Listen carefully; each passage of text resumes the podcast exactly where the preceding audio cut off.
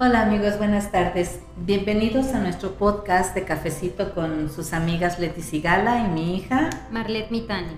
En el programa de hoy hablaremos de salud con nuestro invitado el doctor Humberto Barrón, pediatra.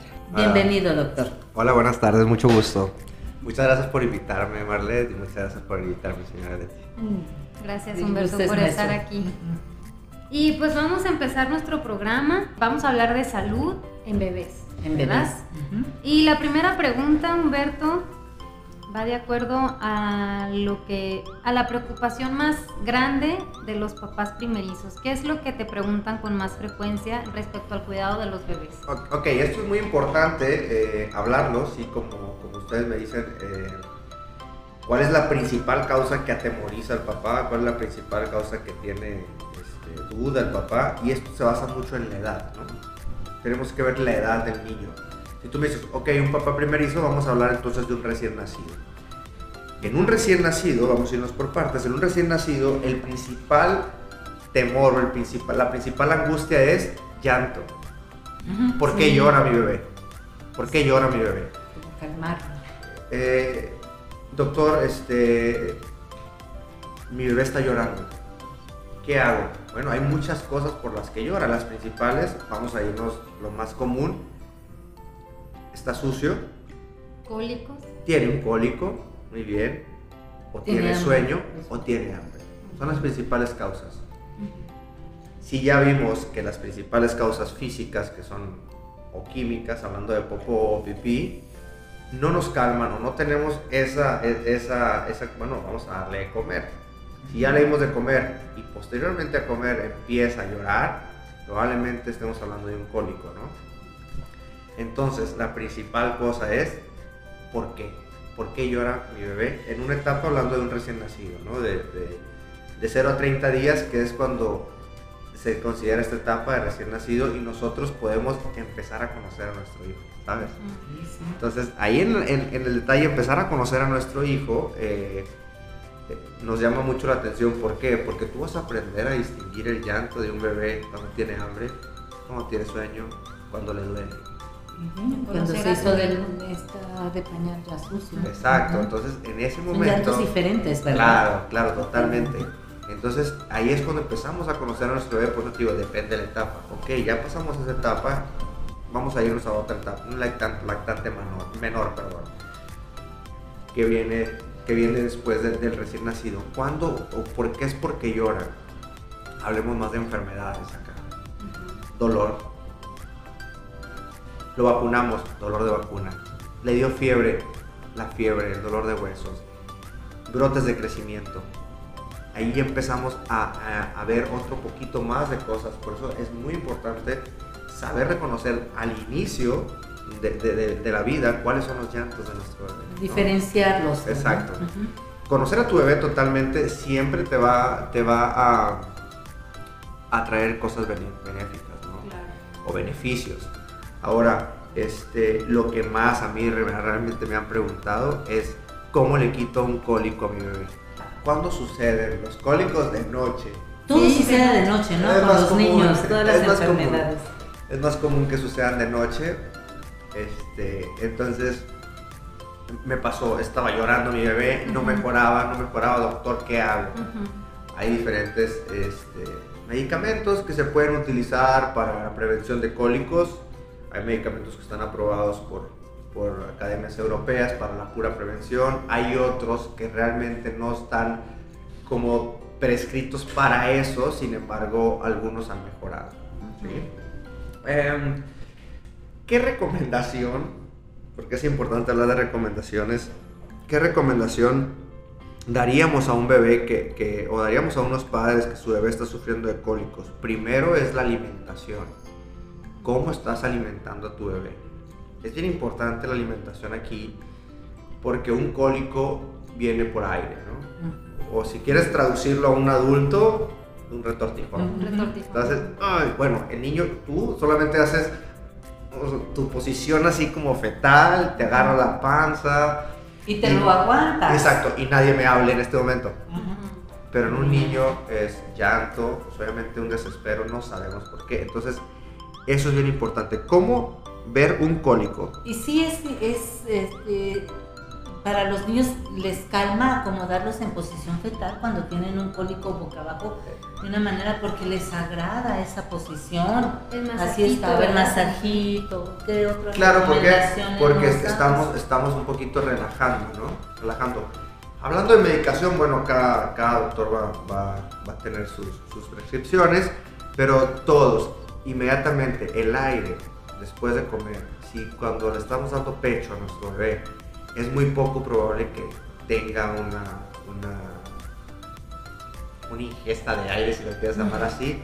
Y el aire que entra tiene que salir por algún lado, o por arriba o por abajo. Entonces, cuando sale por abajo, ahí tenemos un problemita. Puede ser un cólico, ¿no? Que puede provocar ah, eh, cuando sale por arriba, bueno, pues nomás su, su eructo y listo, ¿no? Eh, ¿Qué otra recomendación? Sacar aire siempre.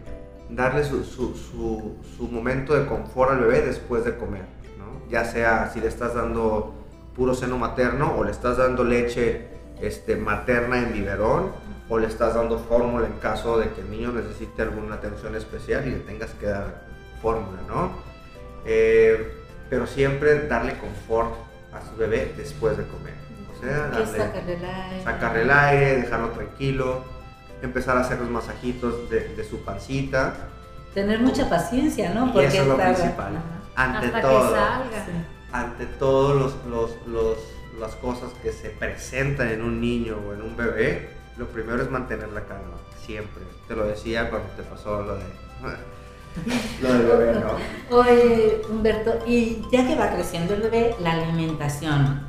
¿Qué preguntas o qué alimentos o qué dudas tienen los padres más relevantes en, esta, en este tema de cómo qué alimentar?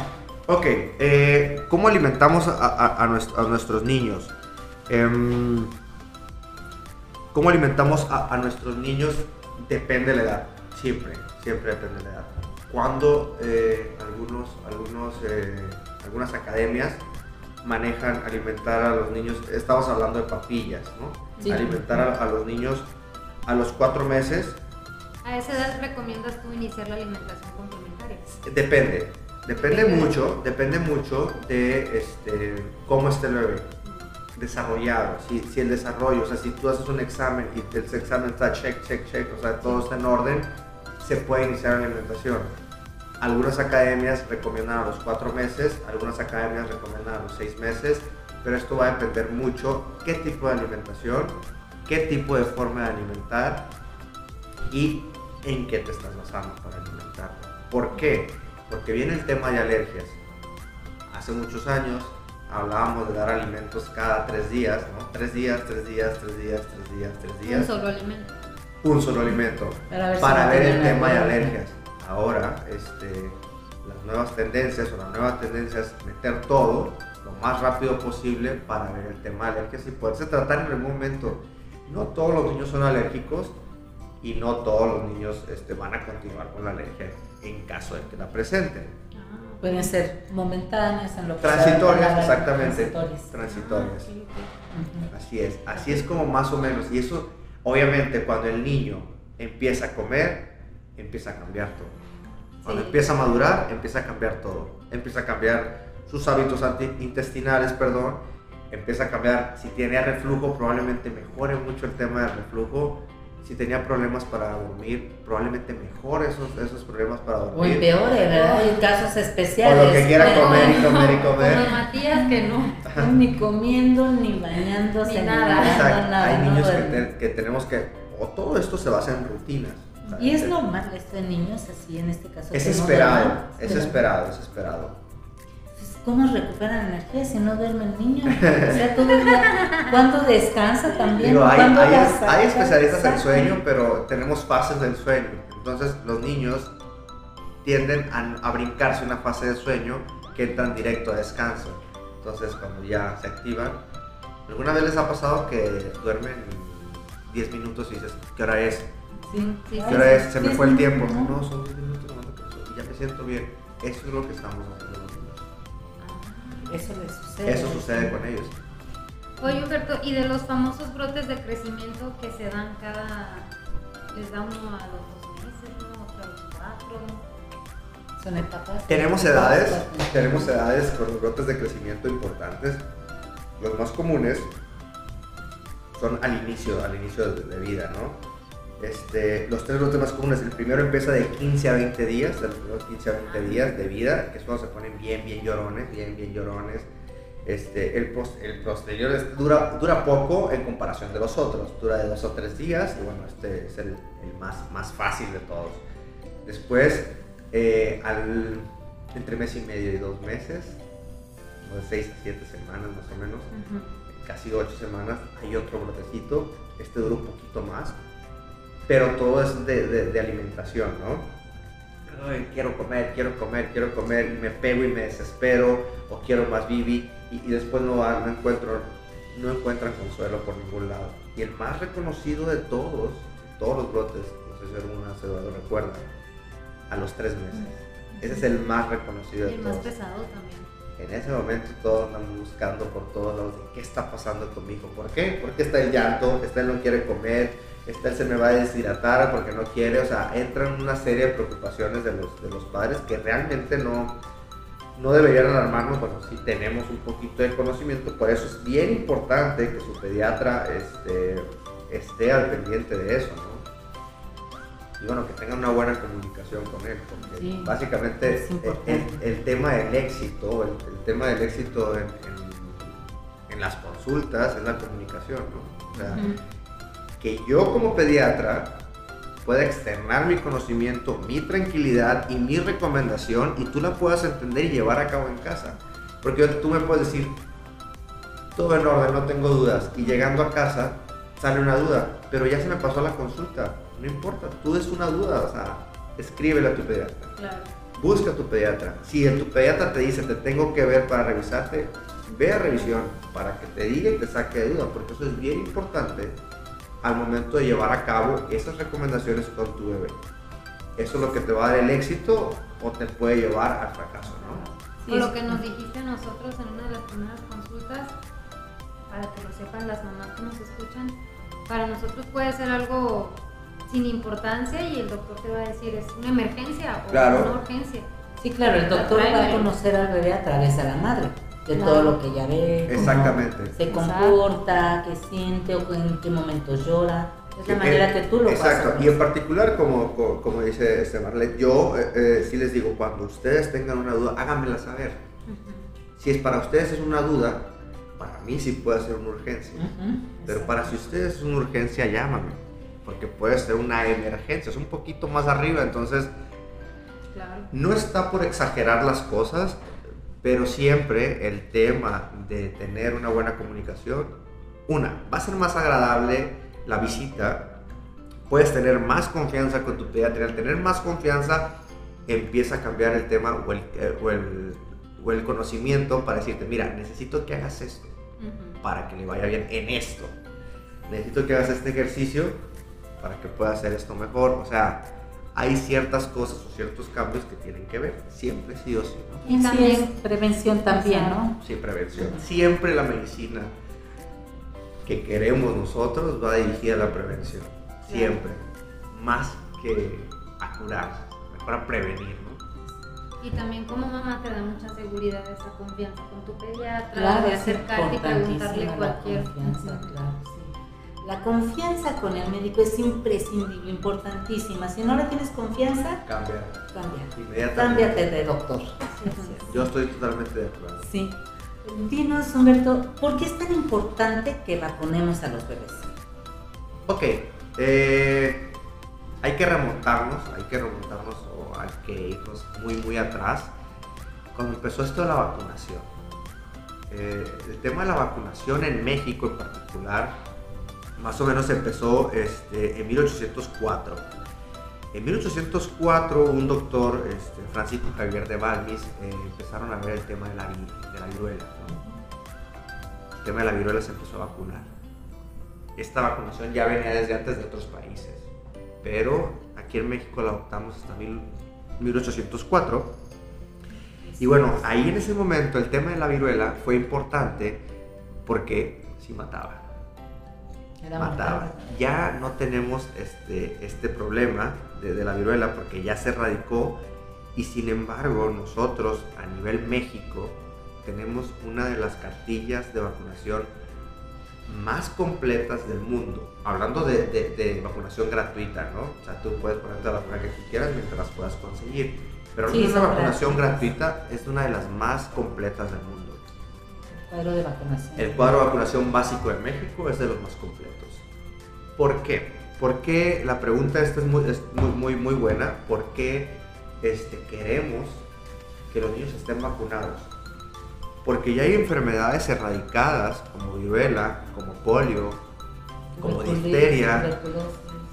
No, no tenemos erradicadas, seguimos siendo un país endémico de tuberculosis. Sin embargo, la incidencia es mucho menor que como lo hacíamos en 1900 más o menos, este, a principios de 1900 empezó el tema de la BCG, de la tuberculosis, de la vacuna de tuberculosis, y ahí es cuando se dieron cuenta, o sea, necesitamos meter leyes que nos, sí nos pongan a, las vacunas a todos los niños, a todos los adultos para empezar. Eh, antes de, COVID, la última vacuna que se metió antes de COVID fue en el 2009 con influenza. Ahí empezó la aplicación masiva de una nueva vacuna y que se metió a cuadro básico. ¿A poco hay leyes para vacunarse?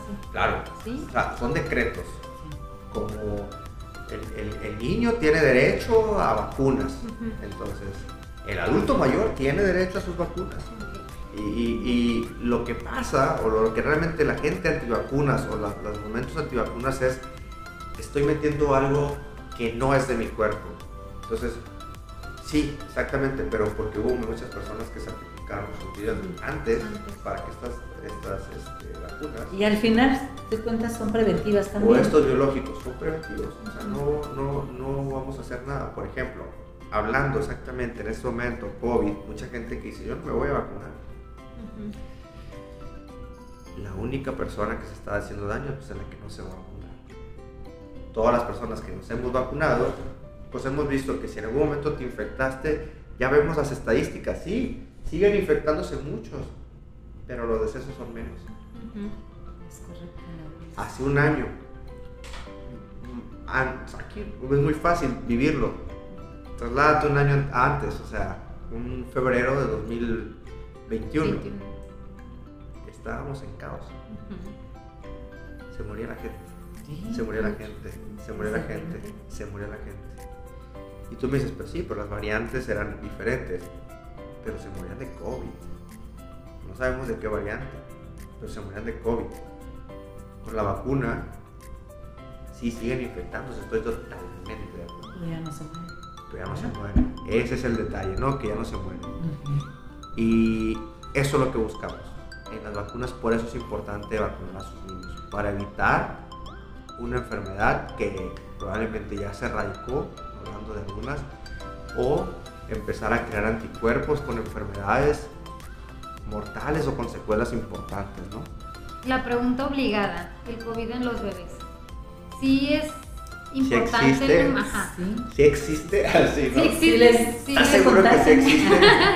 claro, si existe, hay un contagio ya franco, las nuevas variantes de, Omicron, la última, que se ha visto más en los niños sin embargo, es una, forma, ah, volvemos otra vez a la vacuna. Madres que se vacunaron, dieron lactancia y demás, pasan anticuerpos por medio de la leche materna. Este tipo de anticuerpos que pasan por la leche materna, entonces llega el niño un día fiebre, un día mocos y probablemente ya se acabó el problema. Antes sí te puedo decir que teníamos unos hubo muy pocos bebés, entonces el tema de, por eso mucha gente dice, es que a los niños no les da. Son síntomas más leves, ¿no? Lo que pasa es eso, que ya se empezó, la mamá hacía el anticuerpo y se lo pasaba al bebé. Pero hubo, sí hubo excesos de, hablando de, por ejemplo, en mi parte de recién nacidos, este, sí hubo casos reportados sobre excesos de COVID. ¿En, ¿Cuáles son las edades en las que da más COVID en niños? En niños completamente, eh, los niños que ya están en, bueno, de dos años a seis, porque hay una convivencia mayor con otros niños. ¿Y ¿Los síntomas? Los síntomas que se presentan son todos. y ninguno. ¿Así lo explico? O pueden ser asintomáticos. También. Claro. O pueden ser este, mocos, una gripita. O puede ser diarrea. O puede ser vómito. O solamente puede ser dolor de panza. ¿Y Sin cómo vómito se identifican esos síntomas de un... A la exploración física es bien importante porque no encontramos un norte, ¿no? No sabemos por dónde es. ¿Sabes qué? Vamos a hacerle una prueba de COVID? de COVID, sí, claro. Entonces, sobre eso nos a vamos. Sí, sí, sí, claro. ¿Y secuelas? ¿Les quedan secuelas? Ahora hablamos de qué tipo de enfermedad tuvo, ¿no? Si tuvo una enfermedad que tuvo que estar hospitalizado el bebé, que tuvo que tener un equipo de ventilación, este, que tuvo que estar intubado por una insuficiencia respiratoria, todos esos tipos de enfermedades ya más graves, sí, sí hay secuelas, eh, son pulmonares, casi todas. Ahora, niños que prematuros y todo ese tipo, son secuelas no de COVID como tal, sino ya de la enfermedad por prematurez, ¿no? Algún sangradito en la cabeza, cosas así, pero como tal, como tal, así que tú miras, por COVID, ¿qué es lo que más han visto de secuelas? Pulmonares. Pulmonares. En niños, es muy raro que haya una secuela en niños, eh, porque todavía nos han tocado, o sea, los niños se empezaron a infectar hace poco y no nos ha tocado ver todo el seguimiento de los niños. Hay algo que se llama síndrome inflamatorio post-COVID y esos sí son un poquito más agresivos, ¿no? Eso sí, el síndrome este, inflamatorio post-COVID, ¿no? ese, ese en específico. Ya no tienen COVID, sino ya las secuelas que tú me dices. Ahí sí hay veces que tenemos que intubar a los niños para que puedan respirar de manera adecuada, meter medicamentos, ya son otras cosas. ¿Por qué? Porque hay una inflamación importante ahí en los pulmones, ¿no? ¿Y habría alguna recomendación para los padres respecto a este tema de COVID? Claro, o sea, las recomendaciones siempre van a ser higiénico-dietéticas, una prevención, obviamente. La primera Porque no hay vacuna para los niños, ¿no? Todavía. Aquí no, aquí en México todavía no está aprobado, en Estados Unidos ya tenemos una aprobación de, de menores de edad, este, pero aquí en México aún no, entonces hablemos de acá, ¿no? De, de aquí. Eh, porque bueno, no todos tenemos la posibilidad de salir del país. Sí, es, claro. Entonces, este, la primera recomendación es siempre que lleguen a casa, lávense las manos. Si tienen la posibilidad de cambiarse de ropa o quitarse la ropa, meterse a bañar y luego estar agarrando sábanas, estar agarrando donde te vas a acostar, estar agarrando a tu bebé, estar agarrando cualquier tipo de cosa que se queda en casa, sería mucho mejor, ¿no? Bañarse antes de todo eso. Si ya desde, si me dices, ¿sabes qué? ¿Sabes qué? Se me dificulta mucho, lávate las manos, hasta los codos, y lávate tu cara. Siempre. de prevención. Exacto, siempre, siempre. Y lo, lo empezamos a hacer como, como todos los días, todos los días. Y de repente dices tú, ay no, qué flojera, ay no, que las manos, ay no. Bueno, prefiero ponerme crema a, estar ya infectando a alguien o cosas así. Pero como dices, prevención. Prevención, totalmente nos basamos en la prevención. Las medidas higiénicas siempre van a ser por delante. Eso sería yo creo que lo mejor. Eh, alimentación, claro, una buena alimentación. Y aquí la alimentación pues viene no que coma mucho, sino que coma balanceado el bebé, que lleva una, una buena dieta, que tiene una buena ganancia ponderal, pensando entonces que sí tiene una buena, buena alimentación todo eso se va, se va viendo conforme al peso y conforme a las consultas, ¿no? Pero ahora yo siempre digo a las mamás, exageren en el cuidado.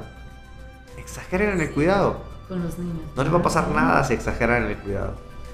Sí, son unas exageradas y porque no me lo... por- Yo soy el tío y llego a tu casa y quiero besar al bebé, espera. Lávate las manos, lávate la cara, vas a entrar a la casa. El besito. El besito, de preferencia en un lugar donde no va a tener contacto el bebé, ¿no? ¿Vale? Entonces eso es, eso es bien, bien importante. Duele, pero ya estamos en otra etapa de vida. Ya, ya llegamos al tema COVID que nos está aterrando tanto. Este, mejor buscar primero, primero el que estén bien inmunológicamente inmaduros los niños para poder hacer todo lo demás. El niño no se va a ir y por un beso que no le des no le vas a dañar la vida y lo puedes cuidar más, ¿no? Oye, Humberto, y las mamás estamos temerosas ante la primera caída de nuestro bebé. Oye, qué buena pregunta. Muy bien. Eh, primera caída de tu bebé. Importante. No entrar en pánico. Siempre, siempre, siempre, siempre mantener la calma. Ante todas las cosas que nos atemoricen. Hablando de enfermedad, hablando de fiebre, hablando de caídas, hablando de cortadas, hablando de, accidentes, ¿sí? quemadas, o sea, no sabes qué accidente en casa pueda pasar. ¿Por qué? Porque ahorita digo, estamos en, pandemia y casi la mayoría de las personas estamos viviendo más encerrados que antes, ¿no? O sea, antes decías, ya me aburrí, me voy a la plaza. Entonces, así es el tema de lo que está pasando actualmente. Eh, siempre mantener la calma, ante todo. Después de eso viene vigilarlo. Vigilarlo. ¿Qué vas a vigilar? Depende de la edad. Vamos a poner ejemplo un bebé menor de un año, que es el más común que se cae. Las caídas más, más comunes. Más preocupantes, sí. Y, claro, más preocupantes, ¿no? Se cayó, este, se cayó y necesitamos ver qué, o sea, qué estaba. Va a llorar. Va a llorar. ¿Es bueno o es malo? Claro, es bueno. Se espantó, se cayó, lloró. Hay un golpe por medio, probablemente le duela, entonces va a llorar. ¿Qué voy a vigilar? Que el bebé no empiece con movimientos extraños o movimientos habituales que ustedes no hayan visto antes de que se cayera. ¿Sí? Estás hablando de una caída de qué altura, Exacto. Ah, después viene ese punto bien importante, la altura. Mayor a un metro, la vigilancia cambia, o sea, hace un poquito más, más estricta, si le quieres llamar así, ¿no? porque vas a vigilar más tiempo. No es lo mismo que se caiga de la, cama? De la cama, esté, no sé, 60 centímetros, a que se caiga de una mesa, ¿no? O que se caiga de una silla. O de unas escaleras. O de unas escaleras, exactamente. Ahora, eh, ¿Por qué? Porque ahí cambia todo. Si es mayor de un metro, se recomienda que sí se vaya a explorar el bebé, o sea, acudas al pediatra que te explore el bebé, que te lo cheque y si tiene que hacer algún estudio de imagen o algo, ¿por qué? Porque el tiempo de caída o la altura sí me puede en ese niños en específico dar un problema en la cabeza, ¿no? Ya sea una fractura del cráneo, ya sea un un sangradito por ahí, una laceración del cuero cabelludo, o sea, infinidad de cosas. Entonces sobre eso, que se hinche el cerebro, muchas cosas que tenemos que vigilar, pero es por altura. Si tú me dices, ¿sabes qué? Este, no, se cayó de la almohada, nomás se dio la vuelta y se cayó. A diferente, ¿no sabes qué? Estaba en la, en la silla o lo tenía en la mesa, en el portabebé y se fue, o sea, pasan de muchas cosas, ¿no? Y las historias, hay historias muy tétricas y hay historias que es, pues, bueno, es parte de, ¿no? La recomendación siempre es si el niño ya empieza a moverse, que más o menos es entre los tres meses, que ya empieza a girarse y todo eso, se va al piso. Aunque haya almohadas, las brincas. Exacto. Entonces, de preferencia tener los tapetitos estos de, de foamy, de foamy, ajá, en el piso le va a ayudar más. Amortiguaría y piso no pasa. la caída, ¿no? Pues no. pero aparte le ayuda más porque mira, el tema de, de, colchón puede que el niño se quiere mover y eso se hunda y no pueda y se estresa, mejora el piso que está duro y puedes aumentar el tema del neurodesarrollo, ¿no? Que esté jugando, que esté moviéndose, infinidad de cosas. Yo te recomiendo más el piso mil veces. Oye Humberto, ¿y recomiendas la andadera? Totalmente no, está, está proscrita ya. Y el tema es eso, ¿no? El, el, mayor número de, de traumatismos craneoencefálicos y de accidentes dentro de una casa menores de un año son a causa de la. Eh, doctor, pero es que mi niño se, se, ¿cómo me dijeron? Mi niño se está aburriendo mucho. Aburriendo. Aburriendo. Yo, ¿cómo se está aburriendo si tiene cinco meses y medio. Sí, es que no la queremos meter a la andadera. No. El tema es no. Sí, principalmente para mí, para mí accidentes y también tiene que ver problemas en la osificación algunas veces de sus caderas. Porque hacen una marcha como EPA. Exacto, no están haciendo la garra que hace el pie comúnmente cuando camina. Mm, dinos, Humberto, ¿qué es lo más importante para que un bebé crezca sano y feliz? ¿Qué consideras tú que es lo El amor, ¿no? El amor. Siempre va a ser el amor eh, el, el centro de todo y la familia. Y familia no le llamo a, a, a una pareja como tal, hay madres solteras, hay padres solteros, sino, el amor de familia, el amor de yo te quiero transmitir, yo te quiero enseñar, yo te quiero cuidar, yo te quiero eh, eh, eh andar contigo en la vida, porque al final los padres, o los padres tenemos una, como una meta en la vida es criar a un buen hijo y terminamos quedando a un buen amigo, ¿no? Al final de cuentas terminamos quedando un buen amigo y eso se trata yo creo que todo el tema, el amor. Porque cuando haces las cosas con amor, o sea, si tú lo empiezas a hacer con amor, una crianza, esta crianza va por amor, te tengo que poner las vacunas, por amor te tengo que llevar al pediatra, por amor te tengo que enseñar cómo es la vida, por amor te tengo que dar de comer sano, por amor voy a evitar que comas chatarra, por, por amor. Entonces, si tú te basas mucho en ese, ese punto del amor, probablemente las cosas que hagas tiendan a alcanzar la perfección o tiendan a alcanzar este, un poquito más, más allá de lo, bueno, rutinario, vamos a hacerlo porque tenemos que hacerlo. Si le pones esa pizca de amor, yo creo que va, va por delante todo. Y así conectas con más profundidad con tu bebé. Claro. Y tu compromiso. Exacto, el compromiso. Da, da, la vuelta, de verdad. Estoy, estoy de acuerdo. Trabajas, Sí, sí, sí. Claro, sí. Y hay una frase que dice, un niño es un amor que se ha hecho visible. Exacto, sí, sí, sí. Yo, yo completamente con esa frase sí, sí, sí estoy un poco relacionado. Eh, todos tenemos diferentes creencias, pero al fin y al cuentas, al fin, al fin y al cabo, o al fin y al, y al, al final de todo, tenemos como un, algo, algo supremo, ¿no? Si tú dices, bueno, yo no creo en Dios, yo creo en, esto, pero crees en algo. Crecen claro. y creen en el O no creo en nada, no creo en una imagen, no creo en un, en un ser, no creo, pero creo en el amor, o sea, creo que todo debería de estar, creo en el universo, o sea, sigues creyendo algo, ¿no? Sigues creyendo en algo. Y yo creo que esto se basa así. Eh, un hijo siempre viene acompañado de luz. Sí. Y esa luz siempre viene acompañada de amor, ¿no? Uh -huh. Y si tú le pones eso y lo empiezas a, como plastilina, a dar forma, a, a empezar a, a, formarlo, ¿no? Con amor, siempre va a ser bueno. El amor aparte, el amor inculcado a un niño y que el niño te dé amor, es un amor puro, es un amor franco, es un amor sincero, exacto, transparente, sincero, sincero. solamente es amor, o sea, sin, no tiene por qué ser solamente eso. Exacto. Me parece muy bonito lo que mencionaste, Humberto, que un hijo, además de ser tu hijo, es tu amigo. Exacto. En confianza. Uh -huh. Sí, sí, sí. Qué bonito crear esa conexión y esos lazos desde que tu hijo llegó a tu vida y que se convierta en, una, en grandes amigos. Exacto, sí, al final, al final, al final de, de cuentas sí. lo vemos aquí con ustedes y yo estoy totalmente de acuerdo. Digo, en, en, el proceso, ¿no? En el proceso fui, fui mamá. En el proceso fui hija. hija. En el proceso fui hermana, probablemente. Llegué a, a, volver a ser otra vez mamá y luego fui abuela. Ah, sí, le y ahí cambia todo el amor, ¿no? Sí.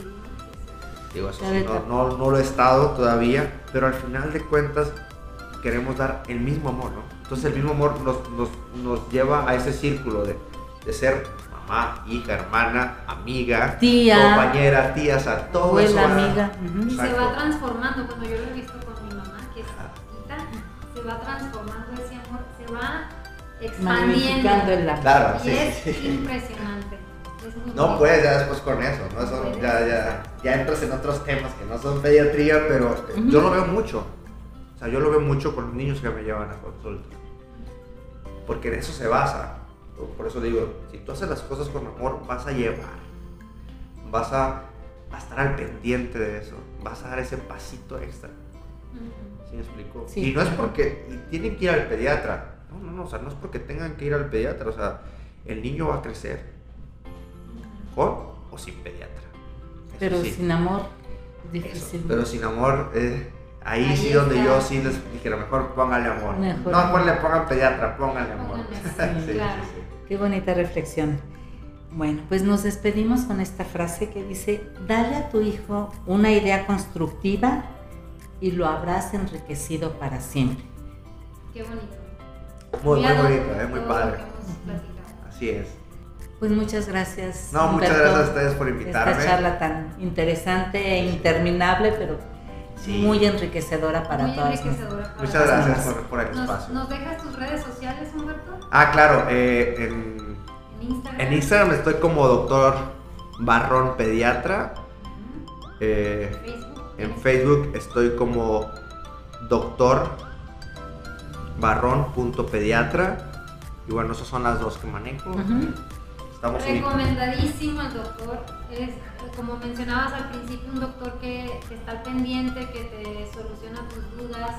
Que te da confianza. Que te da confianza. Nosotros estamos encantadísimos con, la atención que has tenido a nosotros, hacia nosotros como papás primerizos que no sabíamos nada. Y con Matías, Matías llega a consulta y ya sabes cómo es. Sí, es feliz, niño feliz cuando, va, cuando vamos a consultar. Y te agradecemos mucho que hayas estado en el programa. No, muchas gracias por la invitación. Eh. Y, esperamos tenerte pronto de nuevo. Claro, cuando gusten, ya estamos, somos, somos materia dispuesta. Muchas, muchas gracias. Roberto. Despedimos el programa con un cafecito. Muy rico, ¿eh? Muchas gracias. Muchas gracias. Los esperamos el próximo martes, amigos, con un nuevo programa de promoción y difusión.